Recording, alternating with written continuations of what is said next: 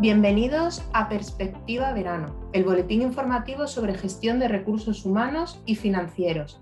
Somos Marta Docampo, consultora senior de Mercer, y Enrique Torres, Head of HR Consulting de Mercer, y queríamos compartir con vosotros nuestro artículo sobre las métricas ESG aplicadas a la compensación. El pasado mes de mayo, Mercer publicó su segundo estudio europeo sobre las métricas ESG, y las conclusiones que arrojan son muy interesantes y rompedoras. Destaquemos cuatro. Primera, el 30% de las empresas participantes tienen en cuenta indicadores ESG para el salario fijo. Segunda, algo más del 50% de las empresas participantes ya incorporan o tienen previsto incorporar estos indicadores en sus incentivos a corto plazo. Tercera, el 26% de las organizaciones incorporan o van a incorporar los indicadores de ESG a sus incentivos a largo plazo. Y cuarta, los indicadores ESG se han tenido en cuenta o se tendrán en cuenta en el diseño de las políticas de beneficios para entre un tercio y la mitad de los participantes. Cuatro elementos de la compensación total. Salario fijo, incentivos a corto plazo, incentivos a largo plazo y beneficios, y sus estrategias retributivas considera en mayor o menor medida estas métricas ESG. ¿Cómo se van a incorporar estas métricas en elementos tan diversos y distintos? Veamos algunos ejemplos. Hay empresas, el 30% de, los de las participantes en el estudio, que garantizan un salario mínimo global, métrica social, la S, a todos sus empleados y en todos sus países a la hora de establecer sus bandas salariales, otras incluyen en sus sistemas de variables a corto plazo un objetivo vinculado a una reducción del nivel de CO2 consumido, métrica medioambiental E, o un nivel mínimo de satisfacción del cliente, métrica social S.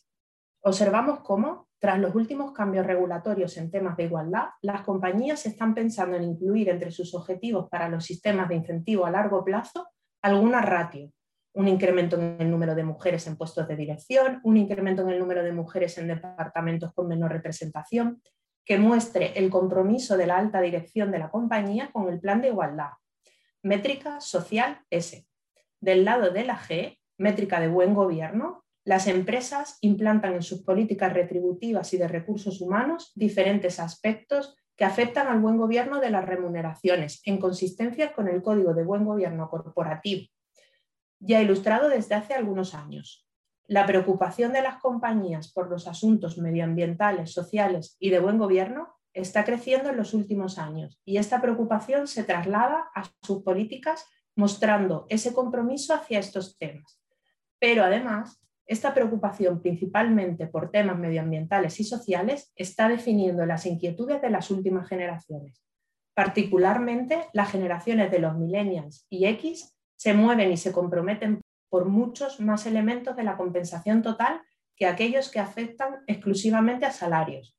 Por ejemplo, muchos buscan que sus empresas estén preocupadas por temas medioambientales, sociales y o por temas de responsabilidad social corporativa y que lo demuestren. De este modo, la capacidad de las compañías para atraer y retener talento está en cierta medida condicionada a su capacidad de mantener renovar y optimizar este tipo de políticas. En resumen, las métricas ESG han llegado para quedarse y formarán parte de las estrategias retributivas de la compensación de la mayoría de las empresas en el corto medio plazo. Las empresas que quieran retener el mejor talento y ser atractivas para los inversores deberán tenerlas en cuenta a la hora de decidir qué métricas regirán sus elementos de la compensación. Además, el hecho de que estas métricas formen parte de nuestra compensación hará que el mundo sea un poco mejor, ya que los objetivos que persiguen están ligados a los objetivos de desarrollo sostenibles impulsados por Naciones Unidas.